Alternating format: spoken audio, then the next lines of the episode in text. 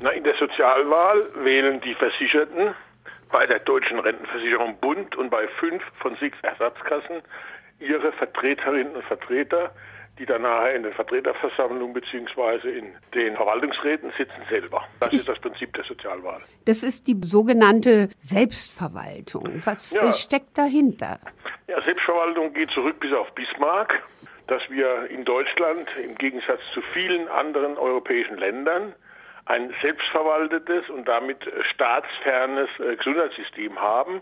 In vielen Ländern um uns herum äh, gibt es ein, eine staatliche Gesundheitsversorgung mit einer Staatsmedizin und allem drum und dran. Siehe England, das hat ja dann auch gezeigt, zu Beginn der Corona-Pandemie, was die für Probleme hatten, überhaupt erstmal Betten bereitzustellen für die Leute. Das ist bei uns alles ein bisschen anders gelaufen.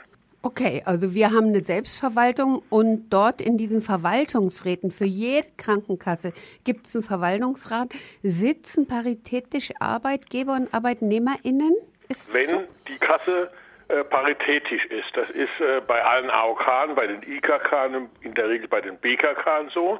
Bei den Ersatzkassen, die ja insgesamt die größte Kassenart sind, ist es nur bei der Technikerkasse und bei der Handelskrankenkasse aus Bremen so, dass die einfach per Gesetz auch eine Arbeitgeber und eine, Arbeit, eine versicherten Bank haben. Und da ist dann sozusagen, dann sind dann die Stimmen äh, sowohl von den Arbeitgebern als auch von den Versicherten im Verwaltungsrat vorhanden.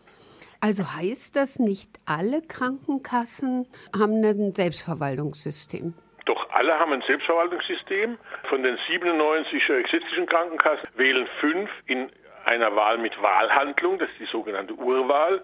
Alle anderen wählen in einer Wahlhandlung ohne, also in einer Wahl ohne Wahlhandlung, die sogenannte Friedenswahl. Das ist im Übrigen auch bei fast allen deutschen Rentenversicherungsregionalträgern so. Ja, da werden im Vorfeld der Wahl werden halt Listen äh, miteinander abgestimmt, die kirchlichen Listen, die äh, Listen der Gewerkschaften, die tun dann was, die werden zusammengeworfen, da wird dann eine Liste eingereicht und dann gibt es keine Wahlhandlung, so wie bei den fünf äh, von mir schon genannten Ersatzkassen. Also da benennen die Organisationen genau. Menschen, die in dieses Selbstverwaltungsgremium gehen. Genau. Ist auch ein demokratischer Prozess, weil du in der jeweiligen Gruppe, seien es die Landwirte, sei es die Gewerkschaft, seien es die die Arbeit, die, die, die ACA, also die, die christliche Organisation, musst du ja zu Mehrheiten kommen. Brauchst ein demokratisches Wahlverfahren. Und insoweit sind das alles Wahlen auch, ja. Allerdings ist äh, keine direkte Wahlhandlung bei Friedenswahlen durch die äh, Selbstversicherten vorgesehen. Wenn Aber ich das noch erklären darf, zusätzlich, bei den beiden Kausen Ersatzkassen, nämlich Techniker Krankenkasse und bei der HKK, also der Handelskrankenkasse aus Bremen, ist es so, dass die Arbeitgeber keine Wahlhandlung haben, sondern die haben eine geeinte Liste eingereicht. Also jetzt bei der Technikerkasse zum Beispiel die äh, Bundes, die BDA, also die ja, sozusagen die oberste Arbeitgebervertretung ist in, der Bundesrepublik und die Zahntechnikervereinigung haben sich dann auf eine Liste verständigt und die haben keine Wahlhandlung. Da ist schon, so die Hälfte des Verwaltungsrats ist da schon gewählt. Dieser Verwaltungsrat, was für Rechte hat der eigentlich? Ja, also der Verwaltungsrat hat die absolute Hoheit über den Haushalt. Jedes Jahr zum Jahresende, also Ende November, Anfang Dezember, werden, nachdem das vorher im Finanzausschuss äh, vorberaten worden ist und im Hauptausschuss, ich rede jetzt mal konkret am Beispiel der Technikerkasse, ist ja auch interessant, weil das der größte Haushalt ist, die größte Kasse der Welt, da ist, von daher ist das auch das bedeutsamste Volumen. Dieser Haushalt wird nur und ausschließlich durch den, durch den Verwaltungsrat beschlossen. Das ist eine Aufgabe. Zweite Aufgabe, die von Bedeutung ist, ist die drei Vorstandsmitglieder bei der Techniker und bei allen anderen Kassen auch werden ausschließlich vom Verwaltungsrat gewählt jeweils, das ist vom Gesetz her so vorgesehen, für die Dauer von sechs Jahren.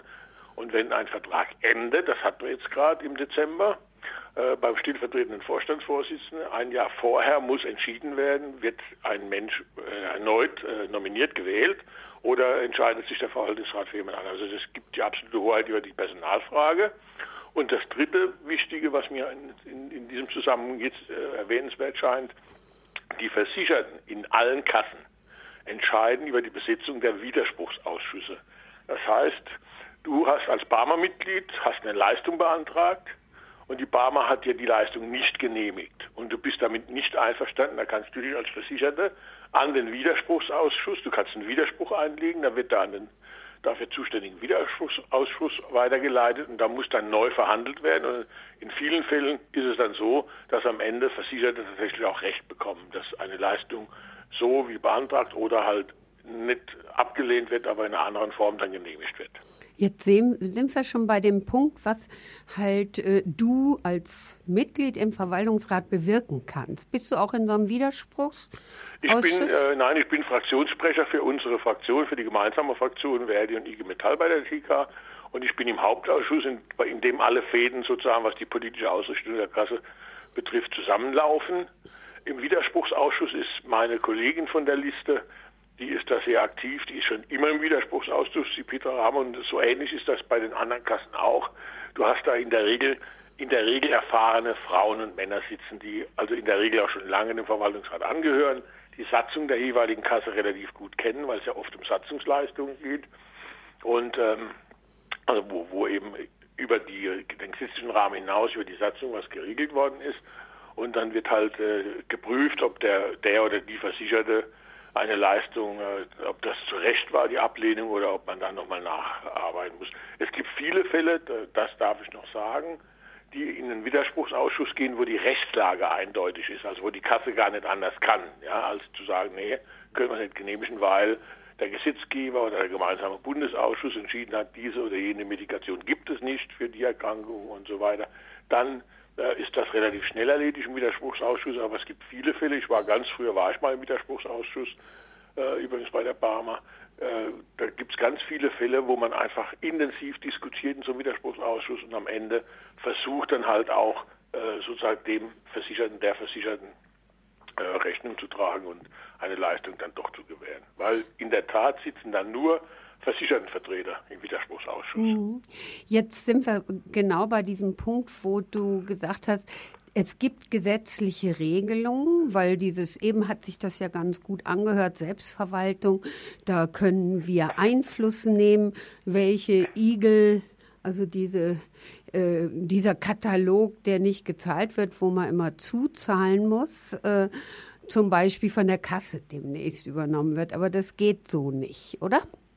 Naja, es ist so ein großer Teil der Leistung der gesetzlichen Krankenversicherung für alle Kassen wird durch den Gesetzgeber geregelt oder durch Entscheidungen des gemeinsamen Bundesausschusses. Dafür ist er ja geschaffen worden, dass er zum Beispiel therapeutische Entscheidungen, also trifft, welche Therapie bei bestimmten Erkrankungsgeschichten äh, angewandt werden darf, welche Medikamente zugelassen sind, etc. etc. So.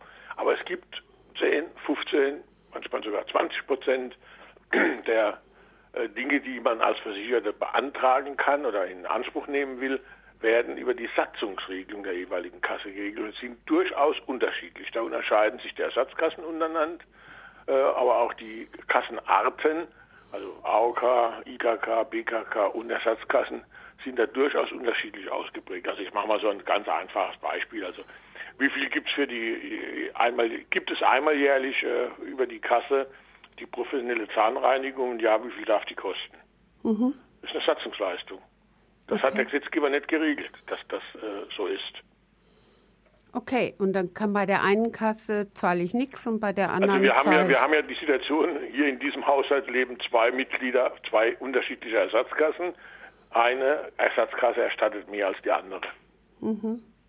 Äh, bis hin, äh, manche Betriebskrankenkassen haben den Beitrag abgesenkt. Jetzt habe ich noch ein Punkt äh, Digitalisierung. Ja, es wird ja immer über diese ähm, digitale äh, Krankenkarte geredet. Äh, habt ihr da auch Mitbestimmungsrecht oder Einflussmöglichkeiten? Alle digitalen, digitalen Ideen von dem Ablauf, wie es in der Kasse im Verhältnis zur, zum Versicherten, zur Versicherten abläuft, bis hin zur elektronischen Patientenakte, bedürfen Beschlüsse der Selbstverwaltung. Okay. Im Moment ist der Trend in allen Selbstverwaltungsgremien so, dass man wie in der Republik insgesamt sehr laut nach Digitalisierung ruft. Ich bin ja eher so noch Teil der analogen Generation. Ich bin noch sehr vorsichtig, aber ich sage auch, jetzt auch aus eigenem Erleben, eine elektronische Patientenakte, bei der ich die Hoheit behalte als äh, Versicherter, wer da befüllen darf und wer da was mitmachen darf, äh, ist sinnvoll. Ich habe ja jetzt durch äh, diverse Erlebnisse musste ich so eine therapeutische Runde drehen und ich habe jedes Mal neu erzählen müssen, warum ich komme, was ich habe und wie die Untersuchungsstände sind. Und das hast du halt dann, wenn der jeweilige Arzt seine, mein, mein, meine, meine Daten aufrufen kann und kann sich das anschauen, dann musst du das nicht immer nochmal erzählen. Und du erzählst ja als, als Laie immer nochmal gefärbt. Ne? Also ist doch klar. Hm. Okay, aber äh, ohne eure Zustimmung könnte da nichts passieren. Nein, ist, das sind alles, alle Digitalisierungsvorhaben bedürfen grundsätzlicher Beschlüsse, Beschlüsse im Verwaltungsrat. Und gerade bei der elektronischen Patientenakte ist das ein heißes Thema. Anderes Beispiel ist das E-Rezept, ja, wo es ja auch die Zustimmung der Verwaltungsräte bedürft hat in, in, in der Kasse, auf der Kassenseite. Da haben ja jetzt die Ärzte und die Apotheker äh, quer getrieben. Wobei ich auch immer im Blick habe, jetzt am Beispiel der Technikerkasse. Wir haben 10, 10 Millionen Mitglieder. Ja? Äh, da haben wir bestimmt drei Millionen, die nichts mit äh, E-Mail und nichts mit äh, Internet machen. Ja, das ist einfach so. Es mhm. gibt eine bestimmte Altersgruppe und eine von dieser Altersgruppe abgefärbte, abgefärbte weitere Gruppe, die machen wenig oder nichts in diesem, in diesem Bereich. Und für die ist es natürlich auch mit dem E-Rezept komisch, ja, weil dann kriegst du halt dein Papier nicht mehr in die Hand gedrückt beim Arzt. Also das, das, das wäre noch der einfachste Weg, aber es gibt ganz viele Dinge, also jetzt auch in der Kommunikation mit der Kasse, wo man auch darauf achten muss, dass man Digitalisierung nicht übertreibt, auch wenn das jetzt merkwürdig klingt, wenn ich das sage. Man muss einfach immer ein bisschen mit im Gleichgewicht bleiben und diese Gruppe der Menschen, die damit noch nicht umgehen können oder auch nicht umgehen wollen, muss man trotzdem mitnehmen. Ja, die sind ja genauso berechtigt äh, auf Teilhabe als Versicherte wie alle anderen auch. Ja, das ist wohl wahr. Okay, also viele Gründe, warum wir äh, an der Wahl teilnehmen sollen. Möchte gerne, dass wir eine mindestens so starke Beteiligung haben wie beim letzten Mal. Am liebsten natürlich mehr. Ja, und durch die Online-Wahl werden wir auch in jedem Fall, ob es dann messbar sein wird, das weiß ich nicht, aber wir werden andere, nämlich jüngere äh, äh, Versichertenkreise erreichen. Weil, und leider ist es so, dass die große Mehrheit gar nicht wählt. Weil wir nicht rüberkommen, weil wir das nicht ver, ver, ver, vermitteln können, wie wichtig das ist für die Leute, mhm. dass sie darauf achten, wer da in ihrem Verwaltungsrat ihrer Kasse oder bei ihrer Rentenversicherung sozusagen äh, die Politik beeinflusst. Also man kann bei den Krankenkassen online wählen. Ist es bei der Rentenversicherung bei fünf von sechs Ersatzkassen kannst du online wählen. Das ist ganz neu, das ist mhm. ein Versuch. Das wird auch sehr äh, intensiv beäugt von allen möglichen Stellen, weil das natürlich bei insgesamt äh, 51, 52 Millionen Wahlberechtigten, DAV Bund und die, die sechs Kassen, mhm. also die fünf Kassen, das sind ungefähr 18, 19 Millionen Versicherte, die online wählen können, wenn sie wollen, ja. Bei der Rentenversicherung kann man auch äh, online wählen? Nein, bei der Rentenversicherung kannst du nur Brief wählen, mhm. nicht online. Okay. Darüber haben wir jetzt gar nicht so viel gesprochen, äh, weil da sind die Möglichkeiten, glaube ich, auch ein bisschen äh, geringer von der Selbstverwaltung, oder? Naja, ich war ja lange Vertreterversammlungsvorsitzender bei der DRV Rheinland-Pfalz. Äh, du hast natürlich die Fluchhoheit über die Frage, welche Reha-Einrichtungen betreiben wir selbst als eigene Einrichtungen mhm. und zu welchen Konditionen, welche Medikation bieten wir da an. Das hat dazu geführt, dass wir in Rheinland-Pfalz lange, lange, lange die einzigste äh, Kinderklinik hatten, in der Art Depositas äh, versucht worden ist mhm. zu behandeln. Ich muss das so vorsichtig formulieren. Und ähm, äh, wir hatten als erste eine Onkologie äh, eine Reha-Klinik, wo äh, vor allem Frauen halt äh, onkologische in, in der Regel nach der Operation dann äh, mhm. sozusagen mhm. eine Kur machen konnten. Da hast du schon Möglichkeiten, aber du kannst natürlich an der Rentenhöhe nichts beeinflussen. Eben. In der Frage, wer Anspruch auf Rente hat, das entscheidet der Gesetzgeber durch seine entsprechenden Gesetzesbeschlüsse. Also das begrenzt sich auf die Reha-Sachen, die will ich gar nicht klein Reha machen. Das ist, ist ganz, ganz eine, wichtig. Eine Vertreterversammlung einer mhm. Rentenversicherung äh, relativ viele Entscheidungskompetenzen hat. Okay. Ganz vielen Dank für ich das informative Interview. Und Dankeschön.